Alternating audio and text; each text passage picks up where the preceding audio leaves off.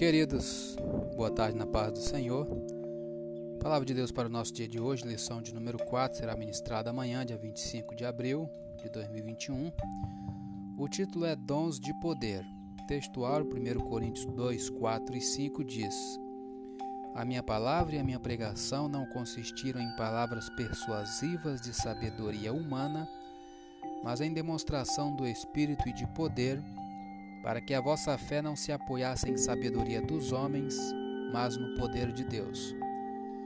Verdade prática: os dons de poder são capacitações especiais em situações que demandam a ação sobrenatural do Espírito Santo na vida do crente. Leitura diária de hoje, sábado, dia 24 de abril de 2021. 1 Coríntios, capítulo 2, versículo 4. 2, 4 de 1 Coríntios diz, que é uma parte do textuário, né? A minha palavra e a minha pregação não consistiram em palavras persuasivas de sabedoria humana, mas em demonstração do Espírito e de poder. Comentário. A confiança de Paulo não estava em seu perspicaz intelecto ou em sua habilidade oratória, mas no Espírito Santo que o ajudava e guiava. Paulo não negou a importância do estado ou do estudo e da preparação para pregar. Ele, aliás, teve uma educação completa baseada nas Escrituras. A pregação efetiva resulta da cuidadosa preparação e da confiança no trabalho do Espírito Santo. Não use a declaração de Paulo como uma desculpa para não estudar ou não se preparar. Esse comentário já foi lido durante a semana. Vamos ler o tópico 2 da lição: Dons de curar. Ponto 1: um, O que são os dons de curar? São recursos de caráter sobrenatural para atuarem na cura de qualquer tipo de enfermidade. Por isso, a expressão está no plural. Deus é quem cura, ele concede os dons segundo o conselho da sua vontade sabedoria no momento certo. No Antigo Testamento, o Todo-Poderoso se manifestou ao povo de Israel como Jeová Rafa, o Senhor que sara.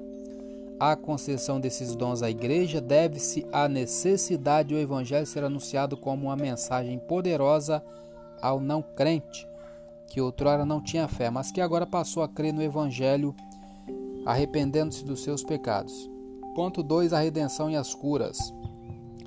Apesar de o crente ser redimido pelo Senhor através da obra expiatória efetuada por Jesus na cruz do Calvário, ele, o crente, ainda aguarda a redenção do seu próprio corpo.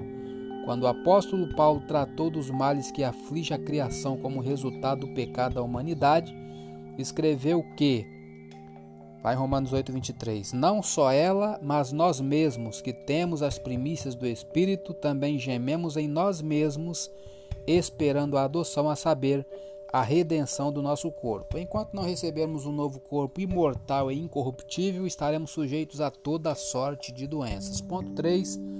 A necessidade desses dons.